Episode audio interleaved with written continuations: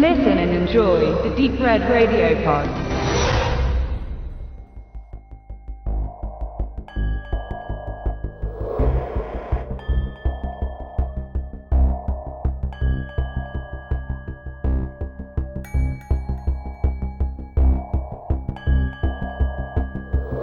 Herzlich willkommen bei Wicked Cinema, dein auditiver Filmführer durch die Welten des hammeresken Horrors, namenloser Schrecken und nervenzerfetzender Grauen. Hier auf Deep Red Radio.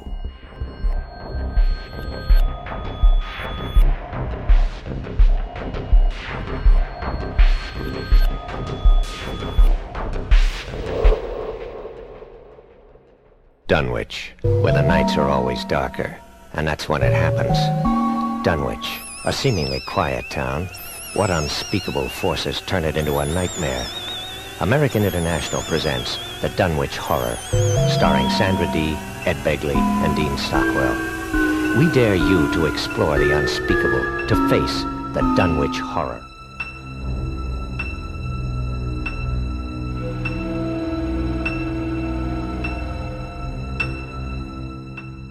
Ich und Tobe, wir sitzen an einem mittleren Oktobertag an der Elbe in Dresden gegenüber vom Demnitz. Der hatte zu, also noch, er macht es 15 Uhr auf, deswegen waren wir jetzt im Schillergarten und haben uns kurz unterhalten und vorgeplant für diese kleine Review, die wir jetzt halten werden. Es ist wunderschönes Wetter, die Sonne scheint, es ist klarer, klarer Himmel, klare Luft. Ganz gegensätzlich äh, zu dem Szenario, das wir jetzt besprechen werden, wobei man sagen muss, dass die Tage auch kühler werden und kälter. Und ähm, auch in der Sonne ist ein kleines Frösteln zu vernehmen. Und Frösteln, das kann man ganz gut als Beschreibung auch nehmen für einen Horrorfilm. Und zwar The Dunwich Horror nach einer Kurzgeschichte von H.P. Lovecraft. Es ist eine American International Produktion, das heißt, wir befinden uns hier im Dunstkreis von Roger Corman, von Nicholson und Arkoff und haben einen Film, der sich ja auch in einer Zeit entstanden ist, wo man mit dem alten Horror noch liebäugelte und der neue Horror schon vor der Tür stand im Kino. Inszeniert hat das Ganze Daniel Haller, äh, der schon zuvor auch das Grauen auf Schloss Whitley inszeniert hatte, auch eine H.P. Lovecraft-Verfilmung. Und der zu, also gleich zum Anfang seiner Karriere als Regisseur äh, Kinofilme in dieser Liga gedreht hat, aber nicht viele. Es waren vier oder fünf. Und dann ist er ins mutmaßlich lukrativere TV-Fach gewechselt und hat dort hauptsächlich Serienepisoden inszeniert und da auch bei sehr prominenten Vertretern, sei es Quincy, sei es ein Colt für alle Fälle oder Airwolf und Knight Rider. Er hat dann 88, also 1988 seine Karriere so an den Nagel gehangen, ist aber auch noch einer, der unter uns, unter den Lebenden weilt. Beste Grüße an Daniel Heller. The Dunwich Horror ist erschienen in Deutschland für uns jetzt bei Wicked Vision und deshalb ist er auch in unserem Wicked Vision, Wicked Vision Slot vertreten. Und äh, Tobe steht mir zur Seite als jemand, der sich mit dem Werk von H.P. Lovecraft wesentlich besser auskennt als ich. Ich nämlich gar nicht. Und ähm, äh, geht die Frage jetzt voran, was haben wir für einen Film? Worum geht es? Was ist die Geschichte? Ja, die Geschichte, äh, die weicht natürlich äh, von der Buchvorlage ab muss ich dazu sagen, der Film ist in einer Zeit entstanden, wo Corman und Co., also es war ja schon eher auf einem absteigenden Ast, ähm, aber äh, wo man sich gerne ähm, diverse Literaten bedient hat, von Edgar Allan Poe etc., um Filme zu produzieren, auch zum Teil schnell zu produzieren und günstig zu produzieren, die ganz grob, ganz vage auf der Literatur beruhen. Und das Gleiche trifft eben auch auf Vedanic Horror zu, der natürlich auf diesem Lovecraft äh, Cthulhu-Mythos fußt, den er Lovecraft nie selber ins Leben gerufen hat. Das hat dann August Stirlett gemacht, äh, ein paar Jahre nach Lovecrafts Tod. Das Buch ist natürlich wesentlich ausführlicher. Äh, ich mag auch das Buch sehr. die Geschichte, die Kurzgeschichte dazu. Der Film ist wesentlich offener, was die Interpretation angeht. Wir begleiten einen jungen Mann, im Film schon ein bisschen älter, von den Readleys, einer Sippschaft, die dem Okkulten zugewandt ist und der letztendlich im Laufe der Geschichte des Films ein Ritual durchführen möchte, um die großen Alten wieder zu beleben, in diese Welt zu holen, in diese, diese Erde, in dieses Universum zu holen. Alte ähm, Götter. Alte Götter zu rufen äh, und da speziell über den Torwächter. Und dazu braucht er aber das Necronomicon, was ist der Dreh- und Angelpunkt ist, und dieses zu beschaffen und das Ritual halt durchzuführen. Im Film kommt dann noch ein Love Interest mit rein. Geht es darum, die heute Weiblichkeit zu retten vor der Opferung. Also man, man bringt halt wieder ein bisschen äh, Sex mit ins Spiel. Ähm, ist natürlich auch noch so in diesem, in diesem Ausläufer der spät 60er, Anfang 70er, 80er Jahre, Anfang 70er Jahre, wo halt äh, viel äh, noch von dem Hippie-Tum noch mit reinspielt mit äh, psychedelischen Visualisierungen gespielt wird im Film. Also man muss wirklich den Film getrennt vom Buch sehen. Das ist ganz wichtig. Beides hat gewisse Qualitäten. Das Buch oder die Geschichte ist ähnlich, oder die meisten äh, Lovecraft-Sachen sehr berichtartig dokumentiert. Es wird fast immer irgendwie gefühlt von einer dritten Person aus erzählt. Ist ja nach dem Motto, wenn man jetzt noch Tagebucheinblendungen machen würde mit äh, Datum, dann wäre das irgendwie perfekt. Das bleibt dann bei den Geschichten aus, bei der Literaturvorlage. Äh, Im Film hat man daraus versucht, halt dann irgendwie eine ganze Geschichte irgendwie zu stricken.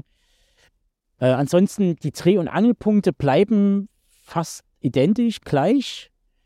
Und sind aber eben so ein paar Nebenstränge hinzugefügt worden und, und viel Interpretationsfreiraum. Die Hauptrolle des Wilbur wird ja gespielt von Dean Stockwell, der auch schon zu dem Zeitpunkt so lange als Schauspieler im Filmgeschäft tätig war. 1945 ist sein erster Credit, äh, den wir finden.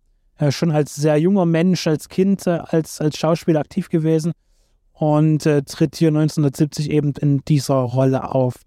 Ähm, Vieles ist anders, manches ist gleich, äh, sind, bleiben wir bei Vergleichen. Auch die Erscheinungsform von Wilbur ist ja eine ganz andere äh, im Buch, als wir sie im Film erleben. Es ist ja zudem auch noch so eine gewisse Evil Twin-Geschichte mit involviert.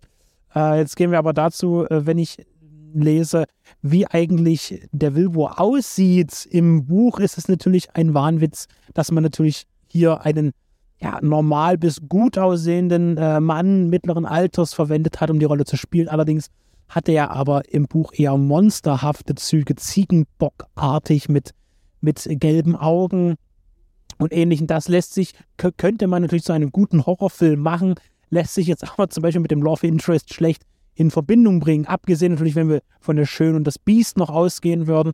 Ja, ja. Wie gesagt, im Buch ist äh, Wilbur halt nie bloß Ziegenbock-artig, äh, spätestens bei der Demaskierung, äh, wenn er das Necronomicon aus der Universität von Arkham äh, stehlen möchte und vom Wachhund überrascht wird und dann natürlich auch vom dazugehörigen äh, Wachmann und da entblößt wird, dass er unter seinem Mantel Tentakel und anderes Gedöns und Viechzeug in sich vereint im Körper und dass er eigentlich irgendwie zwei Meter groß ist und äh, im Buch auch jugendlich ist, also im wahrsten Sinne des Wortes jugendlich, er ist irgendwie erst 14, 16 oder so, sieht aber eben schon aus, äh, hat die Statur äh, und das Aussehen eines Erwachsenen.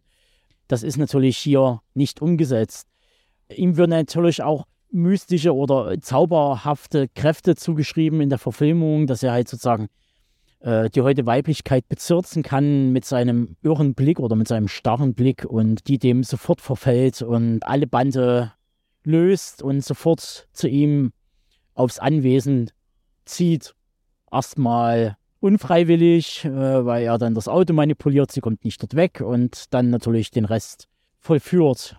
Ich möchte noch auf einen Cast eingehen und zwar ist Roger Corman seit jeher auch dafür bekannt gewesen, äh, Schauspielern eine Chance zu geben, nicht nur Schauspielern, auch Menschen, die in anderen Bereichen Fuß fassen möchten im Filmgeschäft. Ich glaube, von allen, gerade die im New Hollywood äh, irgendwas gebracht haben, ist Roger Corman Mentor gewesen, äh, egal in welchem Genrebereich dort tätig. Ähm, vielleicht da auch entstanden, äh, hier im Cast zu finden, äh, Talia Shire, die ja als äh, in, in, in diesen äh, Coppola-Clan hineingehört, äh, sich als Schauspielerin ja auch äh, profilieren konnte. Ich denke, für mich immer noch klar äh, für Rocky stehend, natürlich auch für der Pate, aber hier eben auch in einer kleineren Rolle taucht sie ja auf. Das hat mich überrascht. Ich habe mich da vorher nicht mit befasst.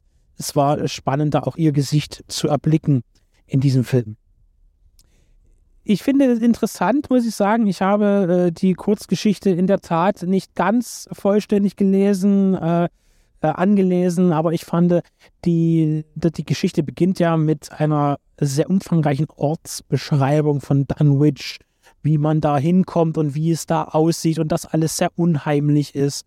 Und äh, natürlich wird das im Film alles wesentlich schneller abgehandelt, äh, möchte aber auch nochmal auf den Sentinel Hill äh, ansprechen der ja eine wichtige Rolle hat, eine alte Opferstelle, die auf einem Berg ist, die hier äh, im Film äh, an einer Klippe gelegen ist. Da muss ich sagen, auch in der Restauration des Films, die hier vorliegt auf der Scheibe, finde ich das Bild sehr gut und zeigt auch nochmal, äh, mit welchen Mitteln man das damals halt zusammengestellt hat, die Montage eben so aus dem Realbild, aus Bühne und dann noch aus Matte Painting etwas zu zaubern in einem Bild, dass man eben dann hier diesen Sentinel Hill sieht mit seinem Hintergrund und seiner Opferstelle. Äh, Finde ich unheimlich gelungen und eben auch in der Konvertierung heute in einer restaurierten Fassung äh, überhaupt nicht irgendwie einen Effektfehler aufzeigen lässt. Finde ich wunderbar.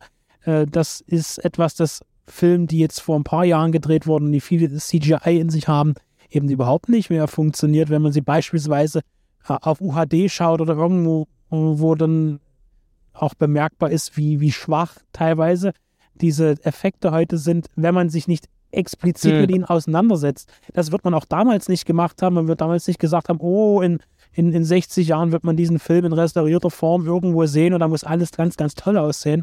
Äh, das wird es auch nicht gewesen sein. Aber hier zeigt das Handwerk, ähm, was tatsächlich auch in einem Billigfilm, das ist ja Dunwich Shower letztlich ein günstig produzierter Film, äh, für Qualitäten hat auch noch äh, über äh, eine, eine Menschenlebensspanne hinaus.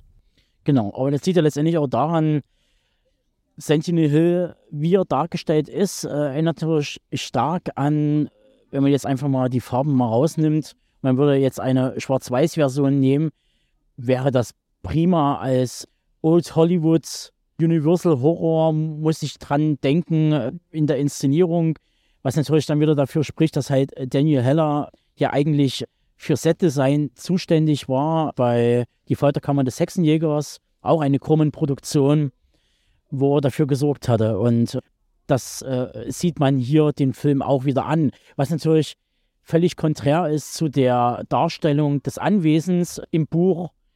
Ist es, eine, ist es ein Verschlag, ist es eine Hütte mit Anbau und Scheune und oder Schuppen besser gesagt. Und hier ist es eine Villa, die aussieht wie aus der kleinen Farm mit noch ein paar anderen Einsprengseln drin. Ähm, sehr bunt, sehr, sehr strange. Also, äh, also das, das haut irgendwie gar nicht so richtig zusammen, finde ich persönlich. Aber das ist halt Geschmackssache. Das Buch wiederum, Danischer äh, bietet, weshalb ja auch dieser Cthulhu-Mythos ein bisschen äh, heraufbeschworen wurde, bietet halt die größte Einflechtung des Necronomicons innerhalb des Lovecraft-Kosmos, weil dort die größten Passagen oder die längsten Passagen aus dem Necronomicon drin Verwendung fanden. Im Film leider nicht. Auch sehr abgeändert, muss man auch dazu sagen. Finde ich dann auch wieder ein bisschen schräg. Ist dann natürlich dann eben auch so budgetmäßig, äh, wenn dann Wilbur äh, in Arkham mal in das Necronomicon reingucken kann. Er schlägt das Buch auf und da steht halt irgendwie alles in Druckschrift drin. Dann gibt es die Nahaufnahme und da steht alles in, in Handschrift da. Also das ist dann schon, äh, das sind dann so diese kleinen, diese kleinen Details, wo man sagt, so schnell abgekurbelt, aber da vermisst man doch ein paar Qualitäten. Mir ist was aufgefallen, äh, was, was von Amerika zu Europa halt immer wieder sehr auffällig ist für mich. Wir leben hier in Europa mit einer sehr, sehr alten Geschichte und Tradition. In allen Ländern äh, ist, wir haben Burgen, die sind über 1000 Jahre alt, wir haben Städte, die sind 2000 Jahre alt. Ähm, und alles ist halt sehr geschichtsbehaftet. Und in der Kurzgeschichte von Lovecraft wird auch immer wieder gesagt, wie alt Dunwich doch sei und äh, wie, wie, ja, wie lange es diesen Ort schon gibt und dass da eben mystisches ist, weil er halt so alt ist auch. Und wenn man aber zwischendurch herausliest, dass es irgendwie alles 1700 plus ist und teilweise 1800 die Gebäude, äh, und das ist dann halt steinalt, dann, dann kann ich darüber natürlich als Europäer natürlich nur müde lächeln. Das finde ich interessant, dieser, äh, dieser Kontrast zwischen dem, was man als wirklich alt einschätzt. Und die USA sind natürlich ein sehr junges Land. Ähm, seit der Gründung, wie sie heute ist, mit den Gesetzen und mit der Verfassung, wie auch immer, äh, dann ist das natürlich für jene alt, aber für uns ist das natürlich ein Katzensprung, ähm, wie wir hier leben in Europa. Das fand ich halt äh, sehr interessant.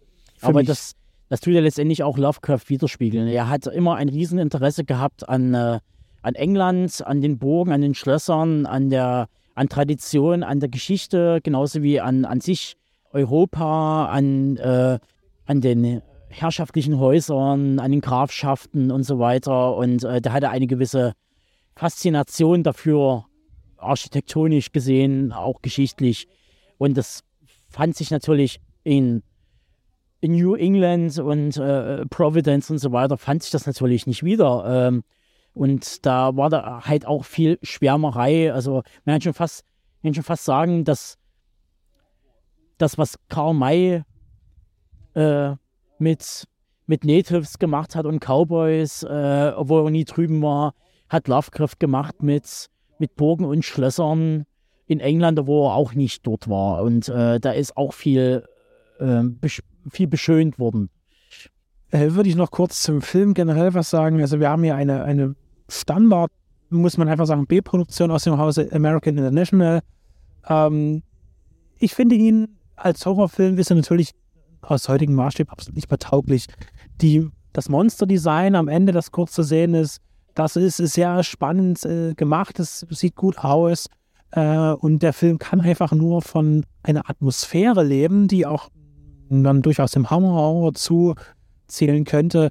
Äh, Spannung gibt es in dem Film nicht, aber eben wie auch in den meisten Hammerfilmen, sie leben von ihrer Atmosphäre und von den Kulissen äh, und dem ganzen Charme, der umhergeht. Deshalb ist er auch gerade für im Liebhaberkreisen ein sehenswertes Werk und auch wieder gut, dass Wicked Vision sich ja angenommen hat, um diesen in einer sehr würdigen Form zu veröffentlichen, auch mit einem äh, Maß an Bonusmaterial.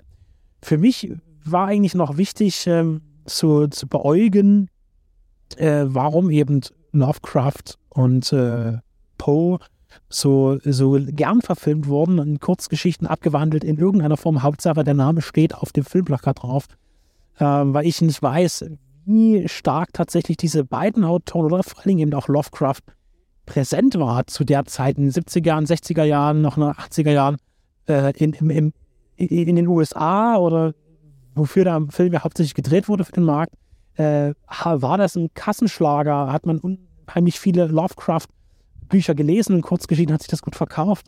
Und vor allen Dingen auch, äh, welche Reichweite hat das eben und welchen Bekanntheitsgrad hat Lovecraft eigentlich gehabt, dass man das so machen konnte. Ja, damals halt eben gar nicht. Also der, wo er dann gestorben ist in den, in den End 20er Jahren, hat er letztendlich ein, ein, ein Sammelsurium an Kurzgeschichten und Texten zurückgelassen und Briefverkehr vor allen Dingen viel. Aber es gab ja auch keine, es gab ja auch keine Erben. Das heißt, ähnlich wie bei Poe war das, waren diese Stoffe gemeinfrei. Deshalb konnte man sich erstmal daran bedienen. Man musste keine Lizenz bezahlen, man musste kein, musste keinen Autor nochmal irgendwie auslösen dafür oder gewinnen für das ganze Kino. Und äh, das war natürlich ein großer Vorteil. Und es waren halt eben Schauergeschichten, das passt dann auch wieder gut ins Thema, die man dann halt eben zeitgemäß, ob man die jetzt so gut findet oder nicht, äh, umsetzt es kam dann erst der Boom wieder in den Mitte, Ende 80er, Anfang 90er Jahre, wo man dann Lovecraft wieder äh, vermehrt für sich entdeckt hat, weil dann halt Veröffentlichungen rauskamen, das Rollenspielsystem raus, äh, Call of Cthulhu und so weiter. Ähm, und dadurch hat es erst wieder einen neuen Drive bekommen. Aber ansonsten äh, ist es halt völlig, ist es halt völlig untergegangen in dem Sinne. Also könnte man ja durchaus sagen, dass die Filme in der Zeit auch, die mit H.P. Lovecraft betitelt waren, auch wieder eigentlich das Ganze mit am Leben gehalten haben. Von einem Autor, der ja dann auch schon seit 50 Jahren verstorben gewesen ist. Wir freuen uns, wieder eine Wicked Vision Präsentation gemacht haben zu können. Und das war eben dieses Mal Dunwich Horror von Daniel Heller nach H.P. Lovecraft. Genau. Und wenn euch der Film in Erinnerung bleibt, dann wenigstens der Soundtrack von Les Baxter. Weil der summt mir immer noch durchs Ohr. Er termint durch unsere Köpfe.